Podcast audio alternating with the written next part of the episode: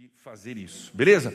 Gente, nós estamos hoje na segunda semana de uma nova série de mensagens chamada Nomes de Deus. Essa série vai de agora até o fim de maio, serão 12 semanas, 12 estudos, 12 nomes de Deus. E nós temos falado, como forma de introduzir essa série, que nomes de Deus são uma coisa muito importante na Bíblia. Talvez você vê o nome da série e fala, nomes de Deus. O que, que o pastor vai falar 12 semanas sobre os nomes de Deus?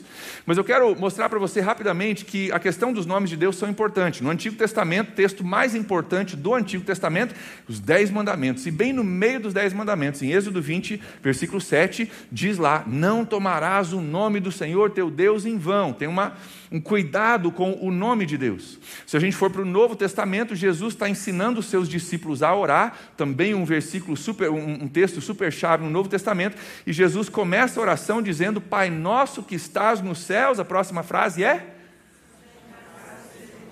seja o teu nome. Santificado significa algo precioso, algo separado, algo que a gente não mistura com coisas corriqueiras e comuns. A gente entende que é uma coisa especial, que tem o seu lugar apropriado. E é interessante que na Bíblia Deus tem muitos nomes, não é só um.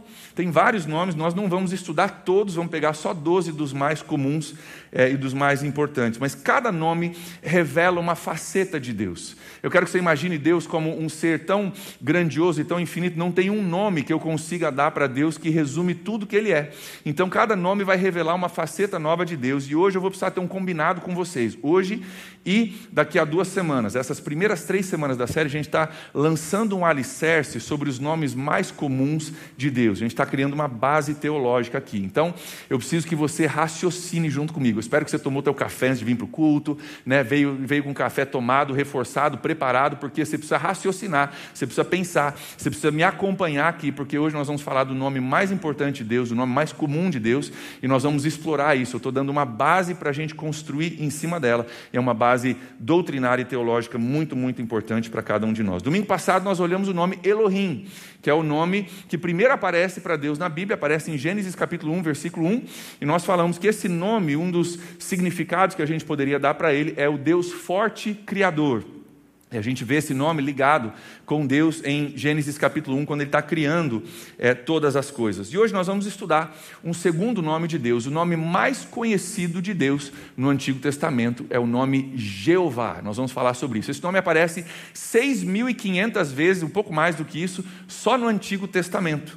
E aliás, toda vez que na sua Bíblia aparece o nome Senhor, tudo em letras maiúsculas, no original, no hebraico em que a Bíblia foi escrita, no Antigo Testamento, está Jeová. Tá? Então tem dois Senhor na tua Bíblia. Tem o S maiúsculo e o S minúsculo, está falando de, de Senhor no sentido de patrão, de dono, ok? Quando aparece Senhor, tudo em maiúscula, é a forma dos tradutores da Bíblia te mostrarem que aquela palavra ali no hebraico é Jeová que é o nome que nós vamos estudar hoje, ele aparece muitas, muitas vezes. Cada nome que a gente vai estudar, ele está linkado a uma história da Bíblia. A gente vai juntar ele com uma história para ajudar a gente a entender.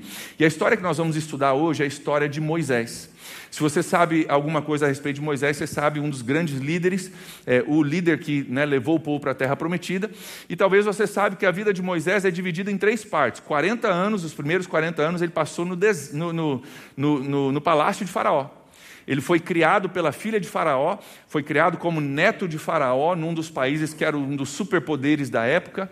Viveu dentro do palácio, criado como egípcio, super bem educado.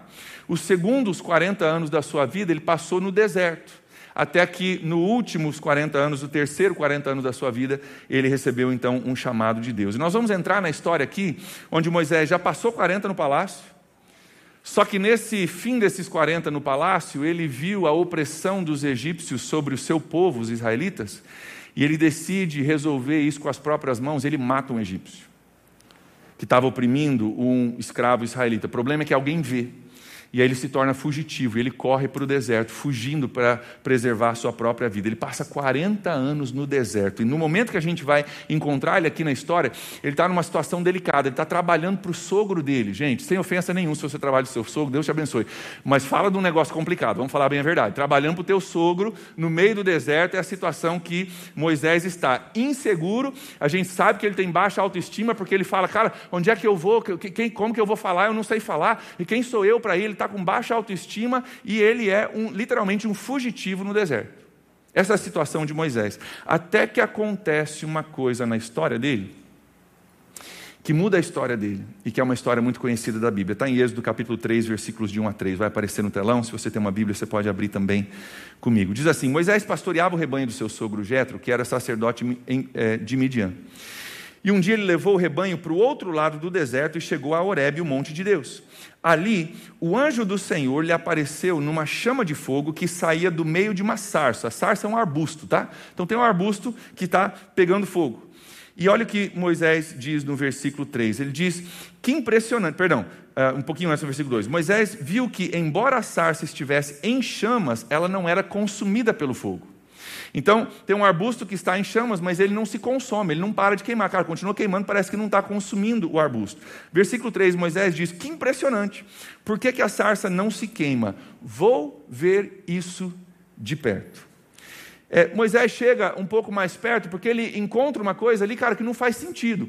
Talvez, eu não sei, um arbusto em chamas, talvez no deserto não seja tão fora do comum, mas, cara, um arbusto que não se consome não faz sentido nenhum. Alguma coisa diferente está acontecendo ali. Isso chama a atenção de Moisés que chega mais perto. Quantos já entenderam que na nossa caminhada da fé, às vezes Deus faz coisas que também a gente que não faz muito sentido na nossa cabeça. Alguém, ah, você já entendeu que às vezes tem coisas que Deus faz que não faz muito sentido? Um arbusto pegando chama, mas não se consumindo, não faz sentido. Ele diz: "Cara, que interessante, eu preciso chegar mais perto, preciso ver que isso é fora do normal, isso é incomum. Eu não sei o que está acontecendo aqui. Tem algo que chama atenção por ser incomum. Você já entendeu que às vezes na caminhada da fé Deus faz coisas que não fazem sentido para mim e para você? Se você não entendeu, você precisa aprender isso. Porque Deus às vezes joga algumas situações nas nossas vidas que não fazem sentido, onde nós encontramos situações que a gente nunca viu antes. Eu nunca vi uma situação dessa, eu não sei nem o que fazer com relação a isso, mas eu quero que você pegue isso, cara, guarde isso. Normalmente, quando Deus coloca uma situação que você nunca viu antes e que não faz sentido para você, normalmente é porque Deus está prestes a se revelar a você de uma forma que você nunca conheceria Ele se não fosse aquela circunstância. O que nós vamos ver aqui, que tem uma sarça ardente, Moisés, cara, eu nunca vi isso, que coisa fora do comum, não, não, não, entendo, não entendo isso. E é nesse, nessa investigação, nessa coisa incomum, que Moisés tem um encontro pessoal com Deus. É o que acontece com ele. Algo confuso, algo que não faz sentido, que chama a atenção de Moisés. E por isso ele vai investigar. E porque ele foi investigar, ele teve um encontro com Deus naquele lugar. E nós vamos ver que tipo de encontro com Deus esse foi. Meu irmão, minha irmã, aprenda que na sua vida, quando você encontrar situações confusas, que não fazem sentido, para um pouquinho. Se for necessário, sai do seu caminho.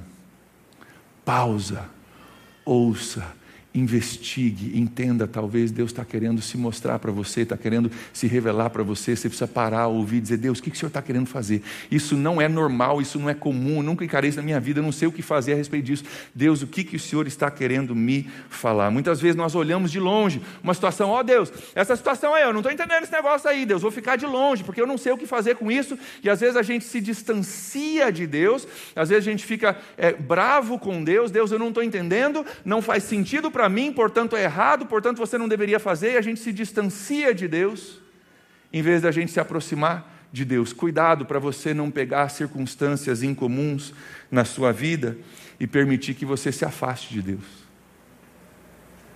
Moisés se aproximou, Moisés parou, e foi ali que ele encontrou Deus de forma pessoal. No caso de Moisés, foi através dessas circunstâncias confusas que ele nunca tinha encarado e, o encontro com Deus que isso gerou, que Moisés descobriu o seu propósito. Cara, o propósito da vida de Moisés foi revelada nesse momento, nessas circunstâncias que não faziam sentido. Moisés descobre para que, que ele foi criado. Os próximos 40 anos da vida de Moisés, de 80 a 120 anos, seriam vividos cumprindo o propósito de libertar a nação de Israel. E o chamado veio no meio dessa situação confusa. Moisés estava sozinho, Moisés estava confuso, mas chegou próximo a dizer: Deus, o que está acontecendo aqui? Eu preciso saber.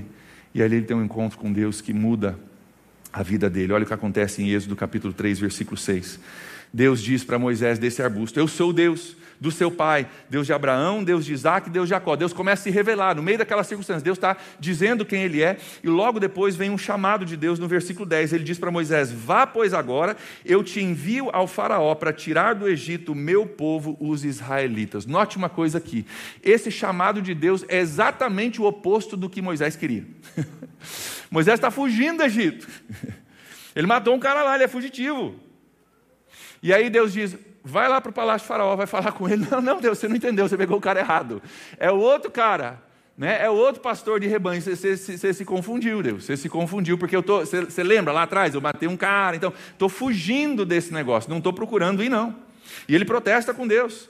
Olha o que ele diz ali no, versículo, no capítulo 3, versículo 11. Moisés, porém, respondeu a Deus: Quem sou eu para me apresentar ao Faraó e tirar os israelitas do Egito? Ele continua questionando a Deus nos versículos 13 e 14. Moisés perguntou: Quando eu chegar lá, diante desses israelitas, que nem me conhecem, aliás, e dos seus antepassados que me, uh, e, e disseram: Deus dos seus antepassados me enviou a vocês, eles vão me perguntar: qual é o nome dele?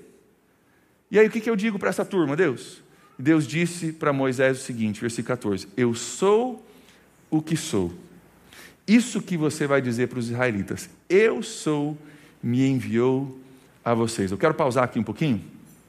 Esse não é o nome pessoal de Deus ainda, não é o Jeová que nós vamos chegar no próximo versículo está o Jeová, mas aqui Deus faz uma coisa muito, muito importante. Eu preciso pausar aqui porque tem uma definição de Deus aqui que a gente precisa pegar. Primeiro, quando Deus diz eu sou o que sou, a primeira coisa que a gente aprende sobre Deus, e aqui está essa base que a gente está construindo, é que Deus ele é autoexistente.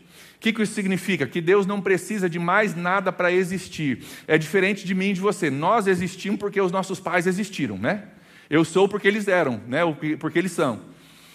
Deus é totalmente diferente. Deus é porque Ele é. Deus não precisa de mais nada. Nossa existência depende dos nossos pais, depende de várias outras circunstâncias externas que, não, se não estiverem equilibradas, a gente deixa de existir. Por exemplo, se você ficar mais de 40 dias sem comida, você começa a morrer. Se você ficar três dias sem, be sem beber, você começa a morrer. Se você ficar três minutos, se a gente conseguisse botar uma bomba aqui né, de, de sucção diária, a gente pudesse criar um vácuo dentro dessa sala, em três minutos estava todo mundo morto.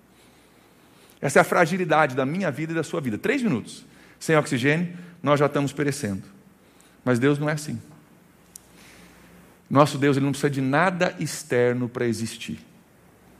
Ele é autossuficiente, ele existe em si mesmo. Aliás, tudo que existe foi criado a partir dele.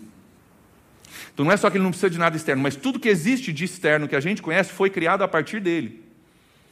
Deus é o único ser, pensa nisso, realmente independente. A gente quer ser independente, né? Ah, eu quero ser independente.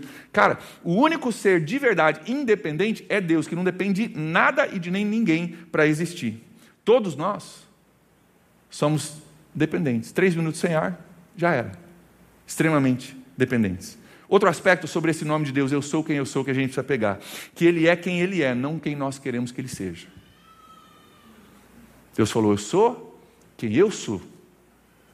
Não quem você quer que eu seja, não quem os outros me pintam como sendo, cara, eu sou quem eu sou. E é por isso, inclusive, que na Bíblia é proibida a idolatria. Sabe por quê?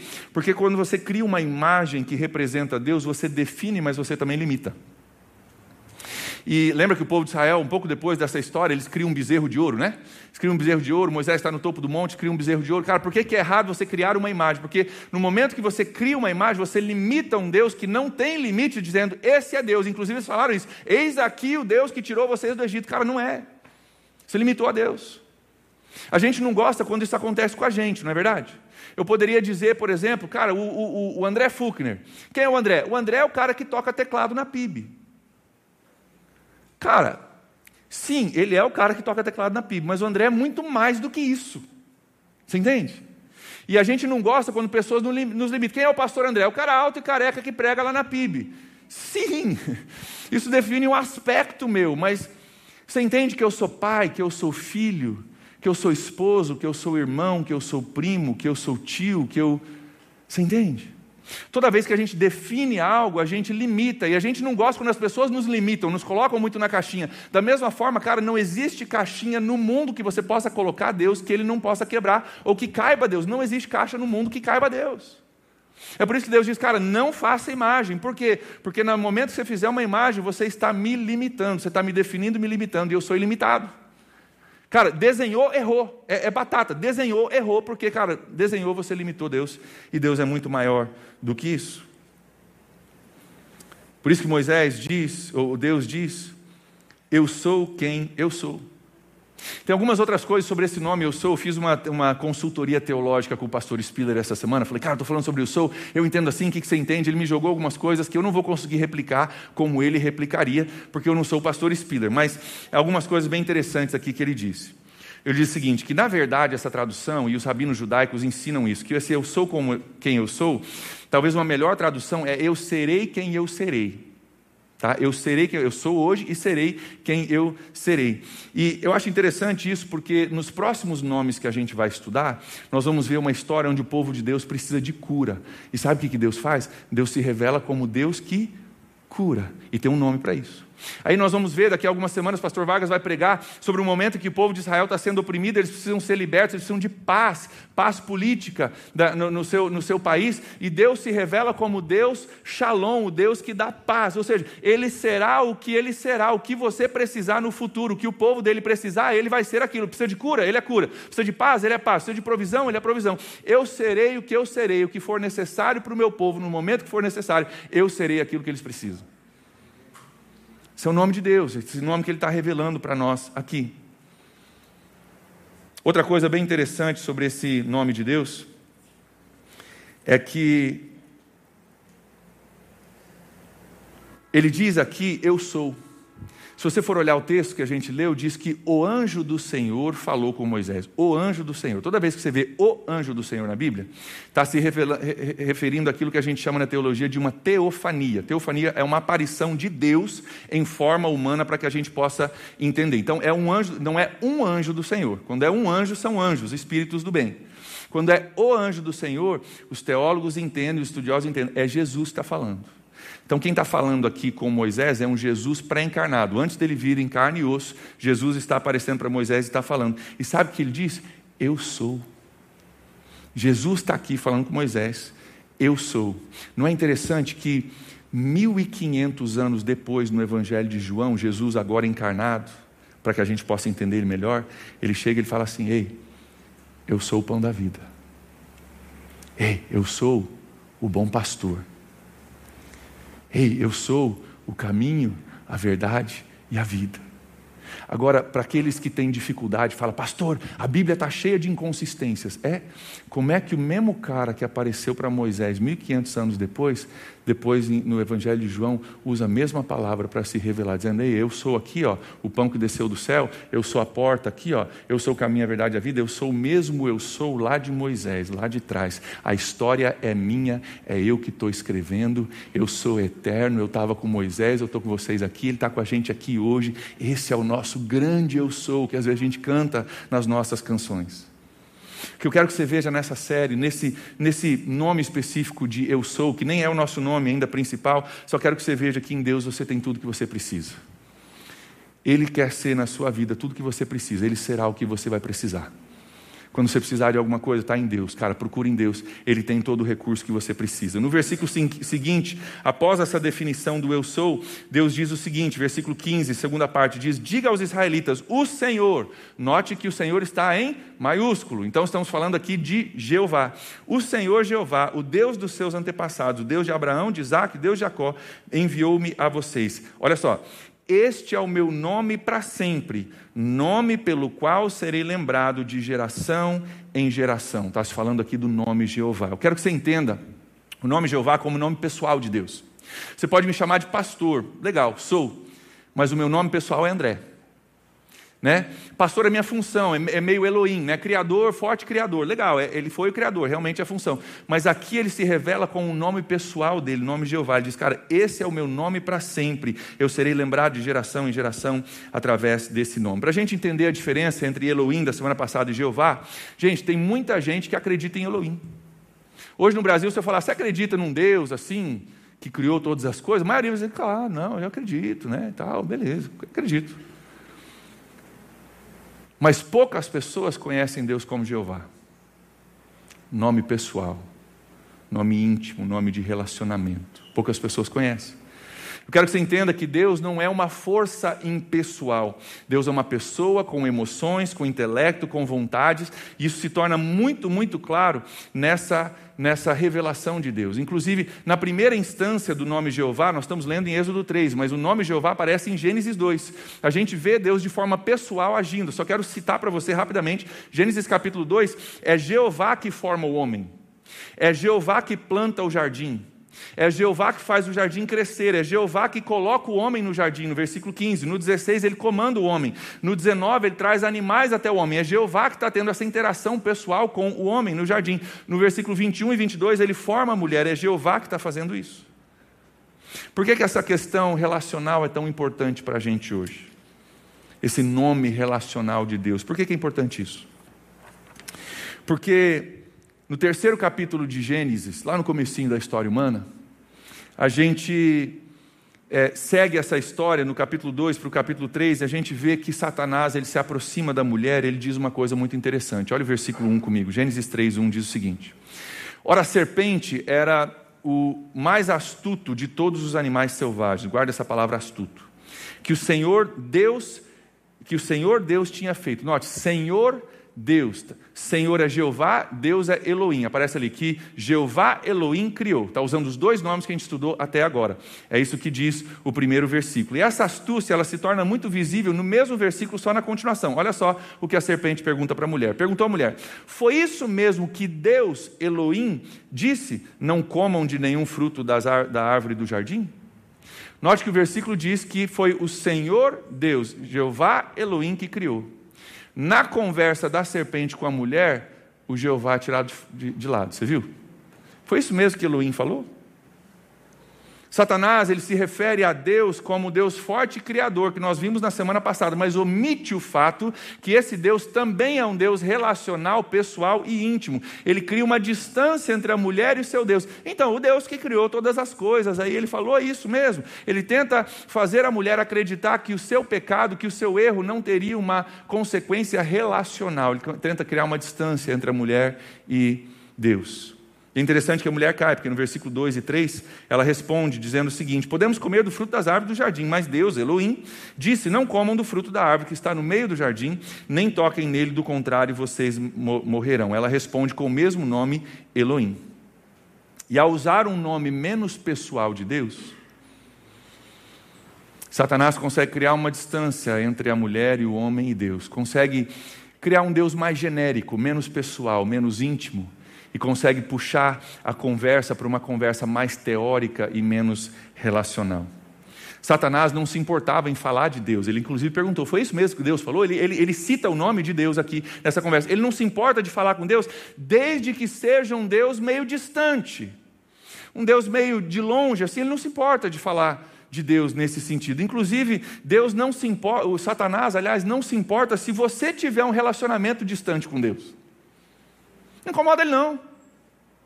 A gente falou semana passada, o cara lá de cima, né? Cara, desde que o teu Deus, o teu relacionamento com ele seja o cara lá de cima, não, criou todas as coisas, eu entendo, tal, mas ele está lá, eu tocar. Cara, Satanás não se incomoda. Não se incomoda, ele deixa você numa boa, se esse for o teu nível de relacionamento com Deus. Ele não se incomoda com gente que diz, eu creio que Deus criou todas as coisas, não se incomoda. Ele não se incomoda se o teu relacionamento com Deus for o que muita gente às vezes diz, e diz até para mim, eu tento fazer as coisas boas e faço as minhas orações todas as noites. Posso falar? Todo mundo faz isso. Se você só tentar fazer coisas boas e fazer suas orações todas as noites, Satanás vai dizer: vai firme, pode fazer. Agora, tenta ter um relacionamento pessoal e íntimo com Deus. Não Elohim, Criador de todas as coisas, mas Jeová. Aquele que aparece, que joga circunstâncias para chamar nossa atenção, e quando a gente para para ouvir, ele fala: Ei, eu estou te chamando para você mudar, eu estou te chamando, como o Dani falou, cara, para você trazer o reino para São Francisco do Sul. Tenta ter um relacionamento íntimo e pessoal com um Deus relacional. Aí, meu amigo, aí o negócio tudo estoura. Não é verdade? Aí funde o motor do carro, o pneu do carro estoura, aí briga, sai em casa, e meu Deus, morre o cachorro, dá um problema danado. Cara, começa a fazer isso aí, você começa a ver problemas, porque isso aí ele não gosta. Isso aí ele não gosta. Satanás não se incomoda de você vir para a igreja e ter um pouquinho de religião na sua vida. Problema nenhum para ele. Pode vir. Se o teu negócio é vir, ouvir, esquentar o banco um pouquinho, ele fala, pô, esquenta o banco mesmo. Agora, se Deus começar a botar dentro do, teu coração um fogo para dizer, cara, eu quero fazer parte do reino de Deus, eu quero trazer o reino de Deus nessa terra, eu quero que Deus enche a minha vida para que eu possa transbordar, como a gente falou na Deeper, cara, afetar pessoas ao meu redor. Ah, meu amigo, aí você prepara. Que Satanás vem com força. Ele não se incomoda de você reconhecer a Deus como Criador de todas as coisas, desde que você não o reconheça como um Deus pessoal e íntimo, que te chamou para um propósito específico, como ele fez com Moisés nessa história. Então, uma pergunta aqui para a gente muito importante: como é que a gente, a gente conhece a Deus pessoalmente? Se ele não é só o Elohim, mas ele é o Jeová que quer ter uma intimidade com a gente, como é que a gente conhece a Deus pessoalmente? O próprio Moisés, em Êxodo, só que agora em Êxodo 33, ele nos dá uma ilustração e um exemplo disso. É interessante que Moisés, ele teve esse encontro com Deus, Deus chamou ele, cara, vai, esse é o propósito da vida, os 80 anos da sua vida até agora te formaram para você ser o libertador de Israel, e Moisés tem um encontro sobrenatural com Deus, mas ele não, é, ele, ele não se sacia com esse encontro, ele não fica satisfeito somente com isso. Essa introdução que ele teve a Deus na sarça ardente, ele buscou mais. E Moisés pediu a Deus: Deus, eu quero te conhecer. Deus, eu quero te conhecer mais. Deus tem mais do Senhor. Deus se revela a mim. Deus, eu quero entender mais. E se tem uma oração na minha vida e na sua vida que Deus ama responder, é Deus, eu quero te conhecer. Ah, essa oração, meu amigo, essa oração, talvez Deus está esperando você fazer essa oração. Em Êxodo 33, versículo 13. Olha o que Moisés disse para Deus: ele disse: Se me vês com agrado, revela-me os teus propósitos, para que eu te conheça e continue sendo aceito por ti. Cara, ele teve um encontro com Deus numa sarça ardente, Deus chamou ele. Aqui nessa história, Gênesis 33, ele já foi para Faraó, já viu as dez pragas do Egito, já levou o povo pelo deserto, já abriu o mar vermelho. Cara, ele já teve experiências sobrenaturais com Deus, mas aqui ele diz o seguinte: revela-me os teus propósitos, eu quero te conhecer, Deus. Não estou satisfeito, eu quero mais.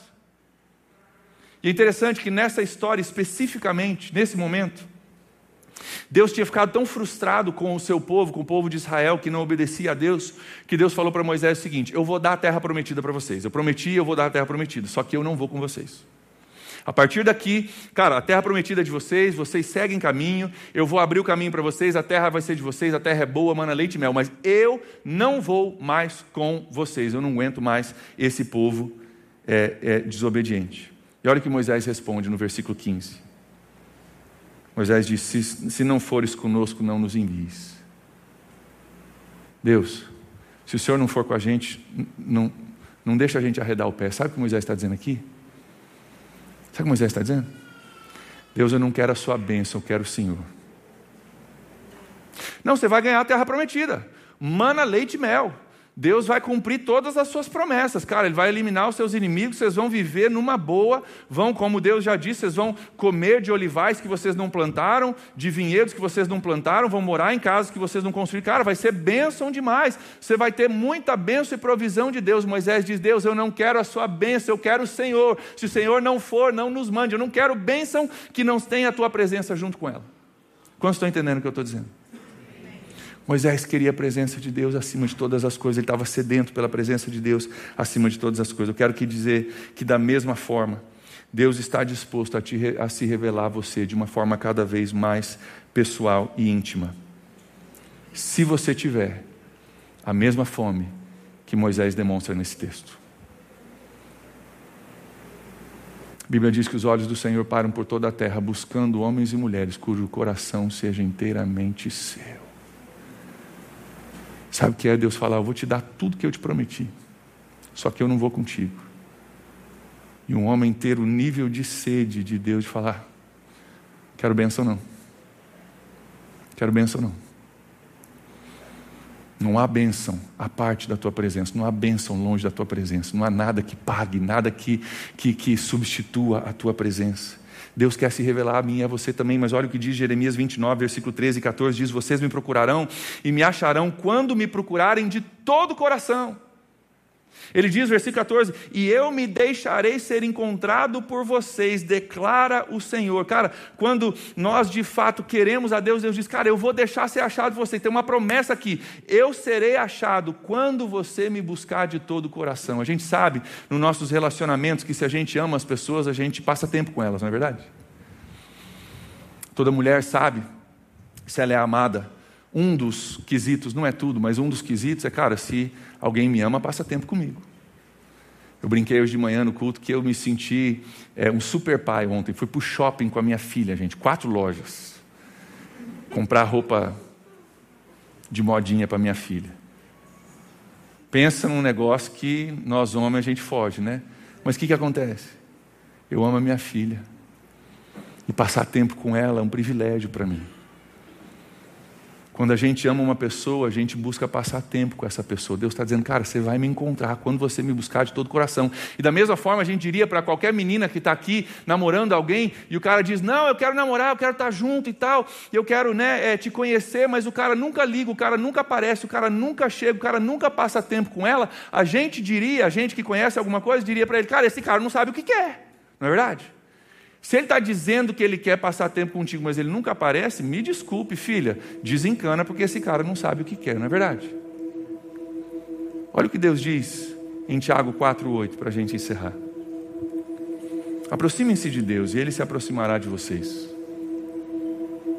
Dê o primeiro passo. E se você der, Deus dá um passo na sua direção. Está distante de Deus? Dá o primeiro passo. E Ele dá um passo lá. Vai resolver no primeiro passo? Talvez não, porque talvez você está mais distante do que um só passo. Quem está acompanhando meu raciocínio? Dá mais um passo. Ele vai dar mais um.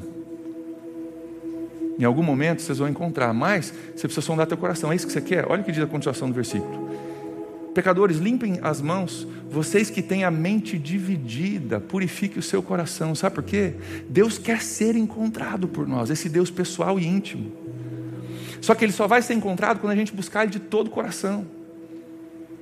E o problema é que muitos de nós temos uma mente dividida. A gente quer buscar Deus, mas a gente tem um monte de coisa para resolver. A gente quer buscar Deus, mas a gente também quer uma, umas outras coisinhas aqui. A gente quer buscar Deus, mas não sobrou tempo porque eu corri, porque eu fiz, porque não sei o quê. A gente quer buscar Deus, mas fica na, no quero, quero, quero e nunca chega naquilo, cara, eu vou tirar tempo para priorizar isso na minha vida, para buscar a Deus de todo o coração. A salvação é de graça, mas o seguir Jesus te custa tudo. Sabe por quê? Ele não quer meio coração. Ele não quer um quarto de coração, ele não quer nem 99% do teu coração. Ele quer tudo. Ele quer ser encontrado de mim de você. Mas isso precisa acontecer quando a gente busca Ele de todo o coração. Queridos, assim como aconteceu com Moisés, Deus quer te liderar de uma forma pessoal para um destino profético sobre a sua vida um chamado, um propósito que é baseado na sua história. Note, Moisés passou os primeiros 40 anos no palácio de Faraó, os segundos 40 anos no deserto, que era exatamente o que ele precisava ter de experiência de vida para ir lá no palácio, falar com Faraó, tirar o povo de, do Egito e levar via o deserto para a terra prometida.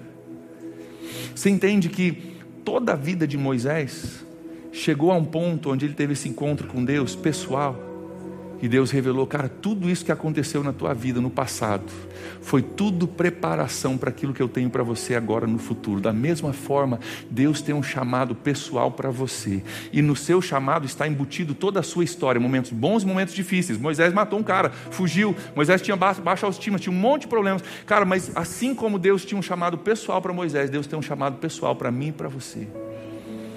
Ele vai usar, cara, tudo do seu passado, tudo que aconteceu, o bom e o ruim, ele vai usar para você fazer parte da construção do reino dele nessa terra.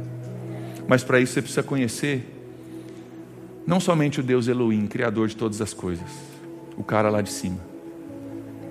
Você precisa conhecer Deus Jeová, o Deus pessoal, que cria circunstâncias para chamar sua atenção e ao pegar a sua atenção, Ele te dá um chamado, te chama pelo nome e te chama para fazer parte da construção do reino dele. Quero pedir que você feche seus olhos para você orar junto comigo. Se você puder, fique em pé. Vamos orar. Em pé e com seus olhos fechados, eu quero te incentivar a você fazer uma pergunta hoje. Eu não tenho.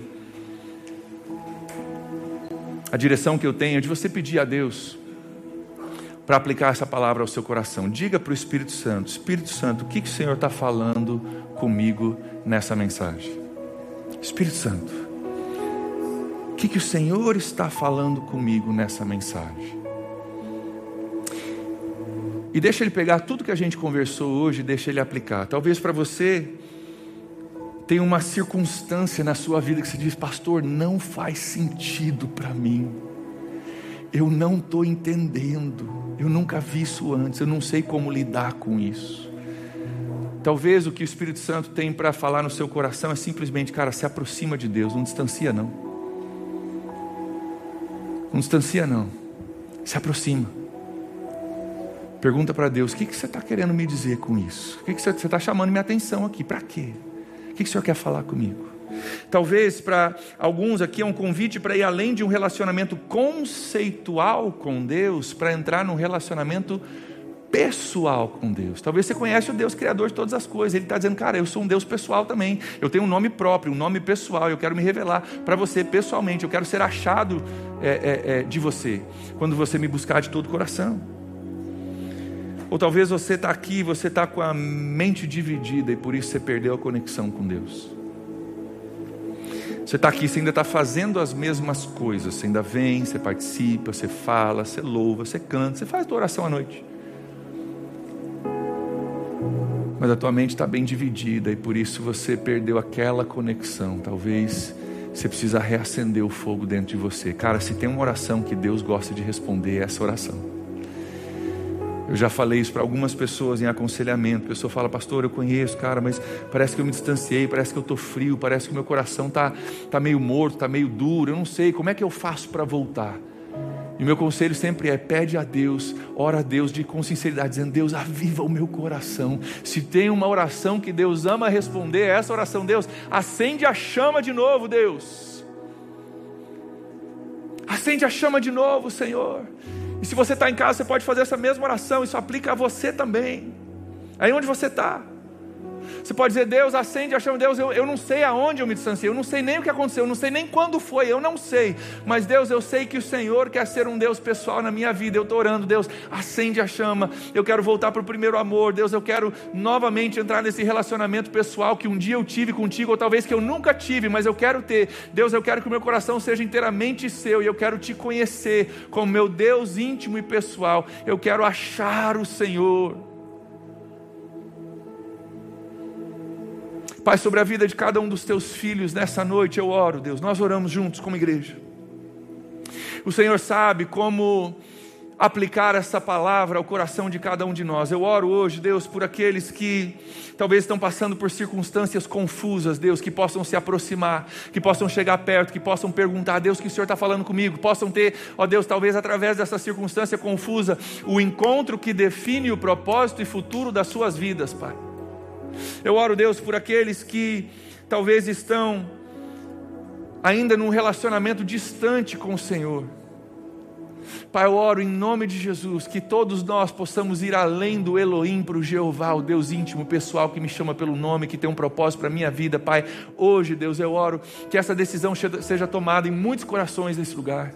Dizer, Deus, eu quero ir além, eu quero ir um pouco mais fundo, tem mais, eu quero mais. Deus, se tem mais, eu quero. Deus se revela a mim, Deus se mostra a mim, Deus me ajuda a te conhecer, Deus me ajuda a sair do nível que eu já estou. Eu quero ir um pouco além, eu quero ir mais além, eu quero te conhecer melhor, eu quero entender o que parece que algumas pessoas ao meu redor entendem. Eu não entendi ainda, Deus, eu não sei o que fazer, eu não tenho entendimento, o Senhor precisa se revelar a mim, assim como Moisés disse, me se revela a mim, me mostra quem o Senhor é, me mostra os teus propósitos. Deus, eu oro nessa noite que muitos possam receber essa revelação. Se você quer isso, você fala isso a Deus no teu coração. Você fala, Deus me mostra. Deus, eu não sei. Eu, eu, Deus, eu nunca, eu não sei. Eu nunca tive um relacionamento assim. Deus, eu não sei nem como chegar lá, mas o Senhor sabe. Então, o Senhor me mandou aqui é porque o Senhor tem algo para mim. Você pode pedir isso hoje. Se você precisa que o seu coração seja avivado, aí onde você está, fala, Deus, acende a chama de novo. Deixa Deus te ouvir falar. Deus, acende a chama de novo. Deus, aviva o meu coração. Aviva, Deus, a minha vida. Minha mente talvez está dividida. Eu preciso lavar as minhas mãos. Eu preciso lavar as minhas mãos. Tem muita coisa na minha mão. Estou tentando ó, segurar muita coisa. Estou tentando reter muita coisa. Estou tentando caminhar com muita coisa ao mesmo tempo. Deus, eu quero deixar algumas coisas de lado aqui. Dizer, Deus, eu quero voltar para o primeiro amor. Eu quero que meu coração seja inteiramente seu de novo. Deus, eu quero me entregar de novo. Deus, onde minha mente está dividida, distraída. Ó Deus, eu entrego de novo, em nome de Jesus, a minha vida para o Senhor. A minha mente é tua, o meu coração é teu, o meu tempo é teu, o meu futuro é teu, a minha vida é tua. Deus, eu quero voltar para esse lugar de intimidade, de centralidade, de proximidade do Senhor. Se você precisa disso, fala isso aí, cara. Essa é uma oração poderosíssima que Deus responde. Fala aí, Deus, eu quero te conhecer mais. Deus, eu quero ir mais fundo. Deus, eu preciso que o Senhor reacenda a chama. Deus, meu coração está frio, meu coração está morto, meu coração está distante. Eu não sei onde isso aconteceu, eu não sei quando aconteceu, mas Deus, aviva o meu coração. Aviva o meu coração, Senhor. Faz algo novo nessa noite. E eu oro, Deus, que o teu Espírito Santo venha ao encontro de cada pedido, de cada necessidade. Aplica, Espírito Santo, essa palavra ao teu povo. Aplica, aplica a cada coração, a cada realidade, essa palavra. Vem trazendo, Deus, clareza e direção. E eu oro, Pai, que a partir desse, dessa palavra, a partir disso que nós ouvimos hoje, que nós possamos caminhar essa semana num novo nível, num novo patamar Deus, eu oro pela renovação da fome e da sede de Deus, em nome de Jesus. Onde a gente tem andado distraído, onde a gente tem andado cheio de outras coisas, Pai, eu oro por um renovo da fome e da sede de Deus. Que ao sairmos daqui, o nosso pensamento seja, cara, eu quero passar mais tempo com Deus essa semana, eu quero estar mais tempo na presença dEle, eu quero voltar a alguns hábitos que talvez eu fazia antes, eu quero, cara, eu quero, eu quero ouvir de Deus de novo, eu quero estar na presença dEle de novo. Pai, faz isso em nome de Jesus nessa noite. Nos conduz, Deus, ao lugar da tua presença, ao lugar de intimidade. Nós te amamos, Senhor, e te entregamos nossas vidas para esse motivo, em nome de Jesus. Amém.